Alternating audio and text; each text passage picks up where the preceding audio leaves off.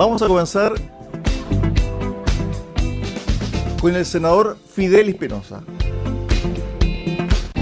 Hace mucho tiempo que no estaba acá en nuestro programa en la radio y vamos inmediatamente a conversar con él porque hay muchos temas que hay que analizar, conversar y también conocer la opinión de él, especialmente sobre la convención, porque su partido ha estado dentro de la polémica, especialmente el colectivo socialista, que fue, digámoslo, amenazado abiertamente por un grupo de convencionales que no les gustó la forma en cómo votaron la semana pasada. Y además también, yo creo que vamos a estar cerca de las 300 normas aprobadas. Esta semana, por lo menos. ¿Qué tal, senador? Muy bienvenido eh, acá haciendo Ciudad de Radio Sago. Muy buenas tardes, Cristian. Un gusto de saludar a toda la, la audiencia de Radio Sago. Bueno, me imagino que está pendiente, como todos los chilenos, ¿cierto? Informándose día a día sobre lo que pasa en la convención. En términos generales, ¿qué le ha parecido el trabajo de la convención a pocas semanas de culminar su trabajo del pleno? Después viene la armonización, senador. Mira, la verdad, la verdad que yo quiero ser muy, muy claro y muy honesto. Yo soy un hombre de centro izquierda, como todos me conocen. Eh, siempre he tenido una postura de defensa de los derechos ciudadanos. Mi trabajo siempre ha estado vinculado a cómo mejoramos nuestro país en términos de, de lograr traducir en una nueva constitución lo que la gente dijo en la calle cuando salió el estallido social en 2019. La gente salió a la calle luchando por más derechos para nuestro país, por romper estas, estas brechas tremendas de desigualdad que hay en Chile. Salió a la calle porque no tenga que seguir haciendo una rifa para salvarle la vida a alguien, para reunir recursos para una operación.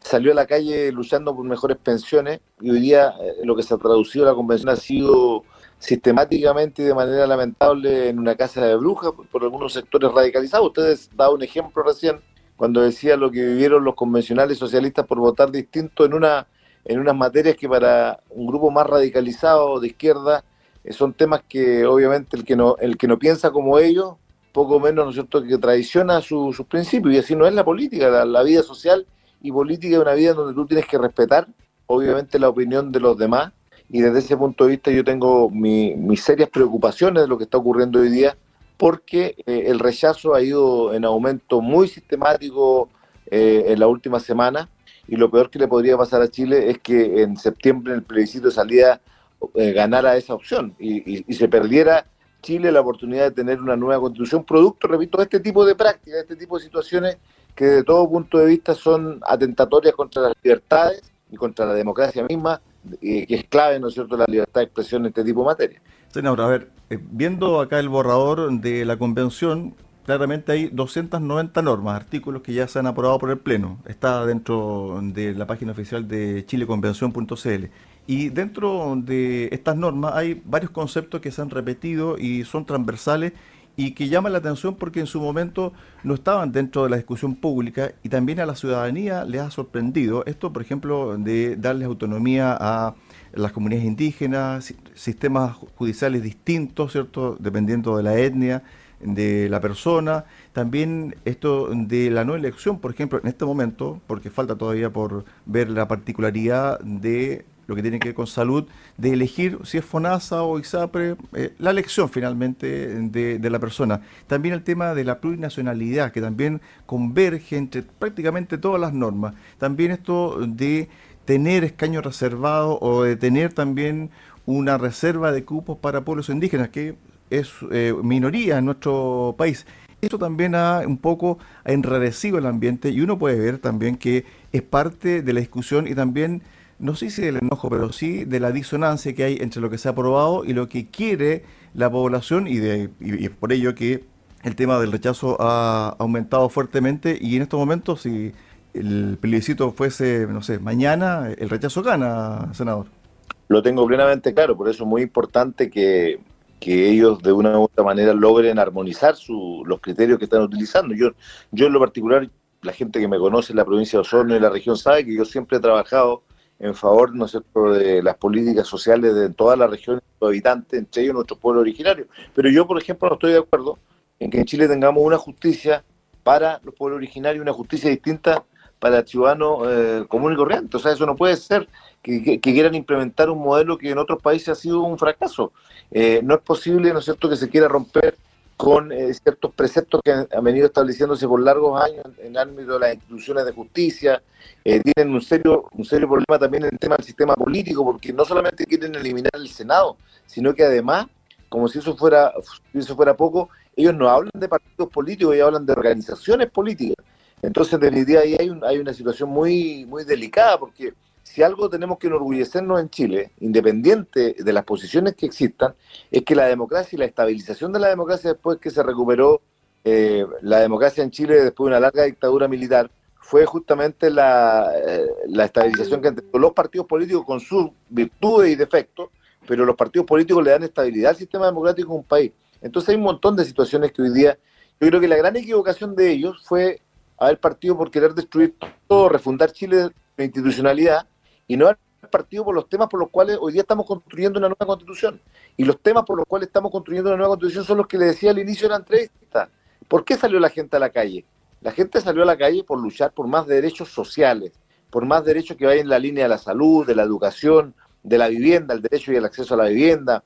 Salió a la calle por querer tener un país con menos desigualdad y con mejores pensiones. Por eso fue que salieron millones de chilenos a marchar y eso se tradujo al final en eh, un plebiscito que determinó que queríamos, el 80% de los chilenos quería una nueva constitución.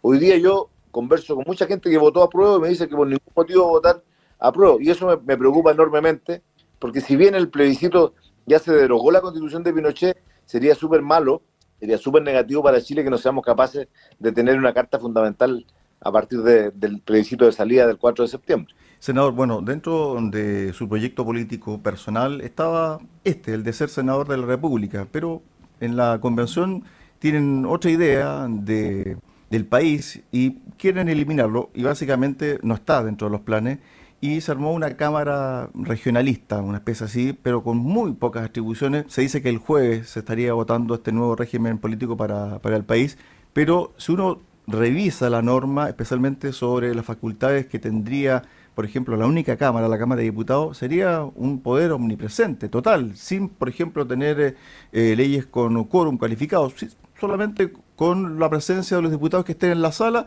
se vota una ley, ya sea, no sé, delicada para el país, extraordinaria desde el punto de vista social, solamente con la presencia de los que estén en la sala.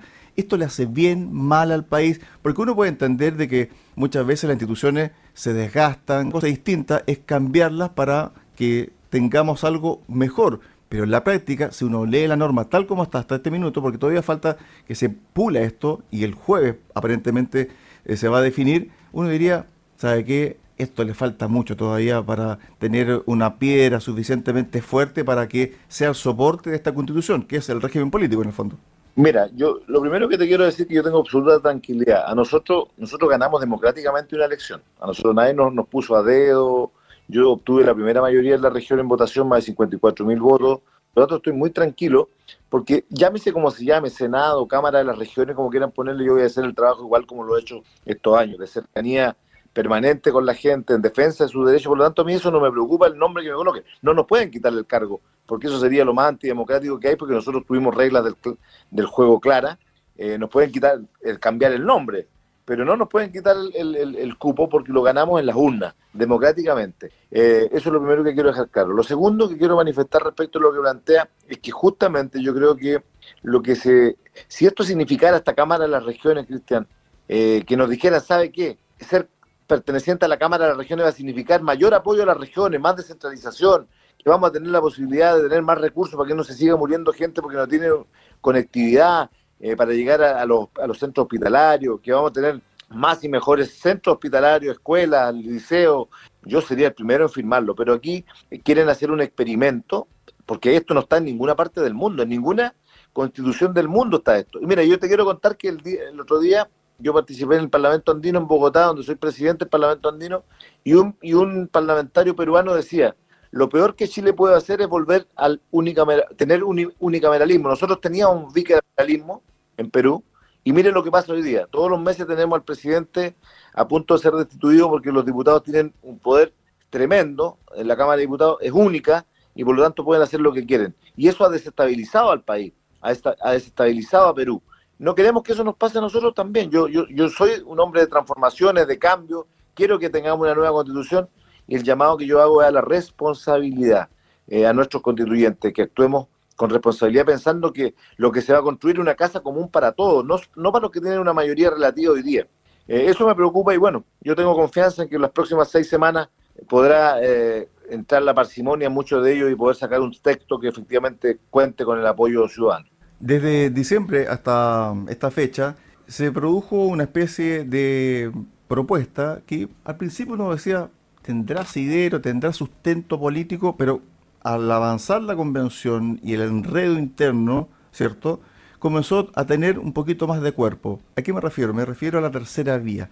Esto se ha conversado dentro de el Congreso, de los partidos políticos tradicionales, porque en el fondo también hay que decir de que si gana el rechazo, ¿qué pasa después? La ley dice, bueno, va a tener que seguir la constitución firmada actualmente por el presidente Ricardo Lago, pero la gente quiere o quiso, ¿cierto?, en su voto del 2020, que se cambie la constitución. Por lo tanto, si gana el rechazo, debería haber una vía alternativa. Esa vía está todavía muy todavía en pañales o lícitamente falta un acuerdo político transversal para decir, ¿sabe qué? Si gana el rechazo va a ocurrir esto. Porque actualmente, si gana el rechazo, se mantiene la constitución firmada por Ricardo Lago. Eso es lo que hay hasta este minuto, senador.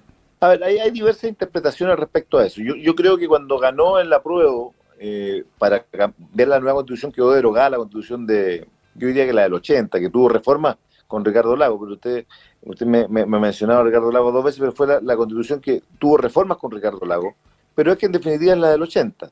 Eh, lo que le quiero plantear es que yo, para mí esa está derogada, y por lo tanto si gana el rechazo el 4 de septiembre se tiene que haber una reforma constitucional inmediata que inicie un nuevo proceso constituyente, no de las mismas características probablemente, y esa puede ser la vía, pero hay que esperar que eso no ocurra. O sea, yo, yo espero, yo espero que en definitiva eh, cunda eh, en este ánimo de los constituyentes la responsabilidad con Chile. Si esto no es, es querer pasar la plonadora porque hoy día hay una mayoría circunstancial. Eh, yo creo que eso es negativo para el país. Lo mismo que reclamaba la gente de más a la, izquierda, de, que la constitución de Pinochet era una planadora en, en desmedro de la ciudadanía, lo mismo pretenden hacer hoy día, porque hay una mayoría de la convención que está en, esa línea de cambio. Yo creo que lo mejor es pensar que cuando se construye una constitución tenemos que formar una casa para todos. No sacamos nada de ganar 51 a 49 con el apruebo, porque eso significa que la mitad de los chilenos está en contra de la constitución y esa sería una constitución que duraría muy poco. Lo cuando se construye una nueva constitución uno tiene que pensar en 30, 50 años. Ojalá que prime la cordura, repito, en este tema, Cristian, y que avancemos por el bien de Chile. Hay esperanza por parte suya de que esto se revierta en la instancia de armonización, porque quedan pocas semanas para que se trabaje en el Pleno, las normas en general. Después viene esta etapa de armonización donde nuevamente va a tener que verse las normas una por una y también ver el, cómo está diseñado cierto tal artículo, su redacción, etcétera, y después nuevamente pasa al Pleno. ¿Usted tiene confianza de que ahí se va a pulir de mejor manera esto que se está planteando hoy? Yo espero, porque si no, lamentablemente ellos mismos van a estar empujando el triunfo del rechazo, y eso sería muy lamentable que los propios, eh, la propia gente nuestra, de centro izquierda, de izquierda más radical, que quieren cambio y transformaciones, echen al tacho de la basura eh, la posibilidad de Chile de tener una nueva constitución. Sería muy, muy triste que, que eso ocurriese. Pero, en fin, como usted lo dice, yo comparto una cosa que usted me ha planteado aquí. Si la elección fuera este domingo, gana el rechazo. Y eso sí que es peligroso y negativo. Y por lo tanto yo espero que se revierta esa situación, pero es para que se revierta va a depender mucho de cómo actúan ellos, los convencionales de la izquierda. Dos cosas para cerrar el tema de la convención. Si el domingo fuera la elección, ¿usted vota por o rechazo? No tengo texto, entonces es diferente. Hoy día no hay un texto definitivo. Si tú me preguntas hoy día, yo no, no estoy por aprobar, porque como están dadas las cosas, y no, y no lo digo por el Senado, sino porque tengo discrepancias de, fondo. Yo tengo, recién lo que te decía y lo ratifico. A mí me digan representante de la región o senador, me da lo mismo porque hacer el trabajo no, se me va a quitar el apellido porque, porque no lleve el nombre de senador, para nada. Eh, por lo tanto, si tú me preguntaras hoy día, yo no estoy por aprobar por otras cosas que me preocupan más. El tema de las dos justicias y muchas otras materias que son de controversia que yo no comparto. Perfecto. Con respecto a su cargo actual, le quiero hacer la pregunta para que me lo precise. Es de ocho años. De acuerdo a la convención, los senadores desaparecen, pero ustedes como senadores dicen, bueno, si, si desaparece el Senado, nosotros nos vamos a tener que eh, pasar al tema de la Cámara Regional. ¿Eso es así o no? Por supuesto, porque en definitiva cuando tú, cuando tú ganas una elección, en un sistema democrático como el nuestro, con las reglas del juego claras, se te tiene que respetar tu periodo. Algunos dicen que lo quieren acortar también a cuatro años, pero bueno, esa es una discusión de otro tipo. Lo que importa es que nosotros ganamos una elección legítima y democráticamente. Entonces, ellos que hablan tanto, los convencionales, de la soberanía popular, tienen que respetar la soberanía del pueblo, si fue el pueblo que nos eligió. Y desde ese punto de vista, repito lo que te, decía recién, no me complica en absoluto, no me complica para nada cómo se llame, Cámara, Región o Senado. Y repito, las personas se mide por su trabajo en terreno y con la gente. Yo, por lo tanto, ahí yo he pasado todas esas pruebas por largas elecciones que sido. Estamos eh, con el senador Fidel Espinosa conversando acá en Asiento Ciudad en, Radio Sago. A ver, nos vamos a un tema mucho más eh, local y donde también usted estuvo en algún momento de la historia de la ex Hacienda Rupanco presente, apoyando también a este grupo de personas que estuvo ahí como una especie de cooperativa, de colaboración, de sociedad. ¿Qué está pasando en la extracción de Rupanco? ¿Por qué de la noche a la mañana aparece un grupo fuerte eh, con acciones que no se habían dado? Porque la última, esto donde aparecen los carabineros, donde hay enfrentamientos, esto nunca había pasado, por lo menos que yo recuerde, en 20, 30 años. Esto de la violencia que hubo, la última que ocurrió eh, en la extracción de Rupanco, nunca se había visto. ¿Qué está pasando al interior de la de Rupanco? Mire, yo siempre he apoyado a, los ex hacendados de Rupanco porque fueron personas que que durante el régimen militar eh, fueron despojados prácticamente de, su cooperativa, que ellos era la cooperativa más productiva que había. El Estado, eh, el Estado de Chile, a través de las leyes de reparación, reparó ese daño a través de las pensiones de exoneración política en su momento, y ahí trabajamos muy de la mano con cientos y cientos de familias que lo pueden reconocer, que logramos, nosotros que habían quedado fuera porque no eran reconocidas por el Ministerio del Interior como tal, primero tuvimos que lograr demostrar que fueron exonerados políticos. Eh, hubo de la 700, 800 familias de la Hacienda Rupanco, eh, me atrevo a señalar que más del 90% obtuvo sus beneficios, eh, que fueron en definitiva mínimos comparados con el daño que se les provocó. Pero además hubo en los años 93, yo no era parlamentario por cierto, en aquellos años estaba estudiando en Carlos Lago, pero en aquellos años hubo un, un abogado, ¿no es cierto?, de la región que logró llegar a acuerdos con las familias para que se retiraran de la Hacienda Rupanco, previo pago de una indemnización menor, mínima, ridícula, si se puede decir, para la época, pero que se, se firmó en tribunales de justicia. Entonces, por lo tanto, yo he estado siempre del lado de ellos, pero en este caso yo no puedo avalar eh, lo que andan haciendo algunas personas de querer engañar a la gente, y lo digo con mucha sinceridad. Yo creo que pretender engañar a la gente, decir, ¿no es cierto?, de que el gobierno de Gabriel Boric va a recuperar las tierras para los ex hacendados de Rupanco. Eso es, para mí, yo no encuentro hasta inhumano lo que andan haciendo unos voceros por allí, también apoyados por algunos autoridades de la, de la zona, que andan diciendo poco menos que este gobierno tiene un ultimátum hasta septiembre para dar respuesta a la devolución de tierras, cuando todos sabemos que Manuca, que la empresa con la cual yo he peleado muchísimo, la gente sabe, he peleado por el tema de los terneros, he peleado por el tema de, relaciones laborales, pero esa empresa eh, tiene los títulos de propiedad, ¿no es cierto?, legalizados y como corresponde a un Estado de Derecho. Entonces, a mí lo que me duele, Cristian, es que haya gente tan, eh, yo diría, eh, poco humana, en el sentido de eh, no darse cuenta que están jugando con los sueños y las expectativas de familiares de los ex hacendados de Rupanco e incluso algunos adultos mayores que creen que eso puede ocurrir. Eso no se hace. Yo soy responsable. de mí podrán decir muchas cosas, que soy de repente peleador, luchador en muchos temas, pero nunca me voy a involucrar en algo que atente contra la legalidad. Yo me acuerdo que en el pasado a la gente del PEMIPOC llenaban los gimnasios cobrándole mil pesos diciéndole que el Estado, con nuestro gobierno nuestro de izquierda, iban a, iban a, iban a indemnizarlos, porque habían sido trabajadores del PEM y POG del gobierno militar. Yo mismo en un gimnasio, me recuerdo yo, en Puerto Octay, dije que eso era una mentira con un gimnasio lleno, porque engañar a la gente no va, nunca va a ir conmigo. Los que andan detrás de esto hoy día van a tener que dar explicaciones en el futuro a esas familias que han movilizado de manera Estamos eh, con eh, el senador eh, Fidel Espinosa. Se nos cortó un poquito la, última parte, Fidel, sobre ¿Qué va a pasar con estas personas que están ahí eh, asesorando, entre comillas? ¿Qué va a pasar con ellas? Lo que te decía que esas personas, tanto los voceros como que, o, las autoridades que andan hoy día empujando estos movimientos van a tener que darle explicaciones después a esas familias porque van a tener que reconocer que todo esto fue una mentira. Fidel, dame un segundo. escuchemos parte de una declaración que hizo Emilia Nullado, que es la diputada que ha estado asesorando, colaborando, ¿cierto?, con estas personas que están dentro de los cooperados y que hizo una intervención en la última situación grave que ocurrió al interior de la Hacienda Rupanco hace un par de semanas atrás. Escuchemos. Lo llevan. Y hoy día es la responsabilidad y el llamado al presidente Gabriel Boric, al ministro de Agricultura, a todos aquellos que tienen que ver con esta resolución pero es una resolución de carácter política. ¿A qué se refiere con esto? ¿Una resolución de carácter político? No, eso lo tiene que... Yo, yo no, voy a, no voy a polemizar con la parlamentaria. Cada cual tiene que ser responsable de lo que dice, de lo que hace y cómo actúa.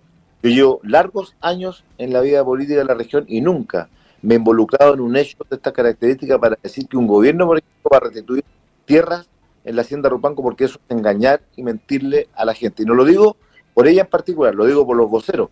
Respecto además, uno de los voceros, una de las personas que actúa con la vocería de este movimiento tiene condenas en la justicia chilena por hechos que son deleznables que ni siquiera quiero contarlo aquí a través de Radio Sago. Entonces, que anden personas detrás de una persona que tiene una condena eh, en la justicia chilena me parece que grave, grave, que tiene que ver con lo sexual, eh, la verdad que me parece absolutamente eh, irresponsable que ocurra. Yo, repito, los ex hacendados de Rupanco me merecen el mayor respeto. Ellos fueron violentados en su derecho, eso es verdad, fueron violentados en sus derechos, pero también el Estado chileno ha respondido en la gran mayoría de los años que luchamos para que cada uno de ellos tuviera sus pensiones de exoneración. Alguien me podrá decir hoy día, claro, pero con eso no alcanza para, para vivir. Es verdad, hemos luchado también desde el Parlamento por mejorar las pensiones de exoneración en nuestro país, pero ellos de una u otra manera pueden ser hoy día vilmente engañados como están siendo por estos voceros de estos movimientos que además han llevado a que hayan casi de violencia al interior de, la hacienda. Eso no, no corresponde. Yo tengo muchas peleas con Manuca. No soy santo de la devoción de Manuca. Los denuncié internacionalmente, incluso en el tema de los terneros. Pero eso no significa que yo me vaya a prestar para una situación de este tipo, porque me parece que esto pone en peligro la pacificidad que tenemos que tener en nuestra región, donde no queremos que ocurran, comiencen a ocurrir actos como los que ocurren a menudo en la Araucanía, en donde la gente, ¿no es cierto?, no puede vivir. Fidel, eh, ha habido comentarios respecto a que hay mucha gente de este movimiento que son de afuera, no habitantes actuales de Rupanco, y que habrían visto una oportunidad monetaria en ilusionar a la gente para conseguir el apoyo al movimiento y tomarse predios de las empresas Cabildo, Manuca o Mininco que se emplazan en la ex hacienda de Rupanco. ¿Usted qué antecedentes tiene al respecto? Bueno, a mí por suerte, por suerte, no podrán hacer lo que hicieron con el alcalde de Puerto Octay, que lo acusaron de no sé tantas cosas, que lo han dicho en la reunión el alcalde, el señor Bunkel, un caballero, que siempre ha estado, ¿no es cierto?, del lado de, de, los, hacendados de Rupanco, le han inventado un montón de cosas. De mí no pueden decir nada porque ellos saben que yo he tenido conflictos fuertes con Manuca y con estas otras empresas. Pero tampoco eso significa que porque yo haya tenido conflictos fuertes con estas empresas en otras materias, hoy día yo me preste, ¿no es cierto?, para una situación de este tipo. Yo creo que en esto hay que ser súper, súper responsable. Y yo solamente le digo a usted, Cristian, lo siguiente, para terminar sobre este tema. Solo le digo, ellos prometieron que en septiembre el gobierno poco menos quería tener un ultimátum para dar respuesta sobre esto. Yo le aseguro que eso es una mentira, porque efectivamente el gobierno no puede pasar por sobre el Estado de Derecho. Y eso eh, la gente lo tiene que saber. Si hay adultos mayores que nos están escuchando de, de Rupanco, que no los engañen. Ha llegado, han llegado nietos de ese hacendado Rupanco que eh, sobrinos y una serie de familias a, a las movilizaciones creyendo que le van a restituir tierra. Y eso para mí es un engaño a la gente que es inaceptable. Finalmente, hay un proyecto, una idea que lanzó el mismo alcalde de Puerto Octay, Gerardo Kunkel, al cual usted aludió, donde él cree que es factible construir una especie de villa, una especie de barrio, ¿cierto?, para ex hacendados. Eh, ¿Esto tiene viabilidad? ¿Usted apoyaría una idea como esa? Absolutamente, pero eso no guarda ninguna relación con los movimientos, porque aquí estamos hablando de 40 familias. Hay que recordar que en el 2013 también se portaron mal con la gente, la despojaron de mala manera y allí nosotros paramos esos despojos el 2013 porque hubo familias que fueron a destruir sus casas, tuvieron que vivir en sede social en Puerto Octay, cuando el alcalde era Carlos Mancilla, recuerdo yo. Entonces, quedaron 40 familias que no firmaron el acuerdo de 1993 que están al interior de la hacienda Rupanco. Nosotros estábamos trabajando con ellos para la posibilidad. Ya en el gobierno de Michelle Bachelet habíamos logrado subsidio, pero no tuvimos tierra para poder construir las viviendas, eh, cuando estaba la señora Paulina Zabalde, ministra del Interior, de perdón, de vivienda. Hoy día lo que queríamos era con esa familia es que tengan su espacio y estábamos avanzando en esa materia cuando se comienzan a generar estas, estas movilizaciones, pero que nada tienen que ver con ellos. porque estas 40 familias sí tienen derecho porque no firmaron el acuerdo del 93, un acuerdo que fue malo, negativo, sin duda, pero que se firmó lamentablemente por parte de los vecinos que se salieron de la hacienda Rupanco. Finalmente, va a cerrar definitivamente el tema de la hacienda Rupanco, ex hacienda Rupanco. ¿Qué mensaje le enviaría usted a la gente que está escuchando y que estaba involucrada en eh, estas últimas acciones de reivindicación?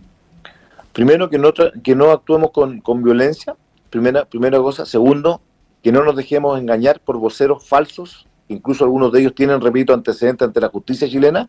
No nos dejemos engañar por ellos, yo sé que esto va a tener muchas repercusiones sobre mi persona, pero yo prefiero que de mí hablen mal porque estoy diciendo la verdad a que el día de mañana digan el senador Fidel Espinosa estuvo engañando a la gente porque esto nunca ha sido parte de mi estilo de vida y de mi conducta política. Podrá, podré caerle mal a muchos quizás por, mi, por mis dichos, por mis apreciaciones, pero jamás, jamás voy a avalar actos falsos, mentirosos, porque jugar con, la, con, la, con los sueños de la familia, eso nunca ha estado conmigo, jamás. Lo último, nos queda un minuto de esta entrevista pareciera que hubiésemos estado o está cumpliendo más años el actual gobierno y lleva un mes y pocos días su evaluación a grandes rasgos y especialmente por la conducción de la ministra Siche. En el día de hoy se le pregunta por una situación que todo el mundo que tiene celular y acceso a redes sociales lo sabía ayer en la noche, nueve de la noche, esto del saqueo a un supermercado en Talacante y ella le preguntan a media mañana dice que no tiene antecedentes. Resiste resiste la ministra Siche eh, fines de abril o lisianamente eh, hay que esperar un poco de que se decante la presión y que el presidente tome la mejor decisión de separarla del cargo, donde evidentemente eh, ha tenido situaciones muy, muy desafortunadas y donde se ha echado mucha gente encima, además, senador, para el cierre. Yo quiero primero señalarte que hay que tener esperanza, que el gobierno del presidente Boric va a comenzar a hacer las cosas bien. Yo creo que ha sido un mes de ajuste, no hay que olvidar que ellos no habían gobernado nunca en un mes, no vamos a condenar. Pues lo que andan haciendo los camioneros hoy día me parece nefasto. O sea, estar tomándose las carreteras, los caminos, alterando la vida de las personas cuando lleva un mes el gobierno, me parece lamentable. Pero en fin. Sí, pero hay, un, hay un transportista en riesgo vital, senador, tentado con un fusil de guerra. No, sí, yo, yo siempre voy a, voy a criticar ese tipo de, situaciones. Cuando ocurran ese tipo de situaciones yo las voy, a, las voy a condenar. La violencia no puede estar en ninguna parte, pero también no pueden pretender eh, condenar a un gobierno en un mes, diez días. Y lo importante, ¿no es cierto?, es que eh, dejemos que haga las cosas bien. Respecto a la ministra, el presidente es el único que tiene la última palabra cuando un ministro o un subsecretario o alguien no funciona en sus cargos. Para eso está la figura presidencial, que es la que tiene que determinar los cambios en su debido momento, pero repito, hay que dejar que, que gobiernen, ojalá que lo hagan bien por Chile, y si les va bien a ellos, creo que va a mejorar la situación del país, que está muy complicado hoy día con esta pandemia y además con una inflación que no habíamos tenido durante largas décadas. Estuvimos con el senador por nuestra región, Fidel Espinosa, conversando acá en Haciendo Ciudad, en Radio Saco. Gracias, senador. Un abrazo. Buenas tardes. Un abrazo grande, Cristian. Ahí estaba, el eh, senador Fidel Espinosa conversando en extenso con Haciendo Ciudad en Radio Saco. Nos pasamos un poquito, Helmut, nos vamos a una tanda comercial y regresamos acá, Haciendo Ciudad en Radio Saco.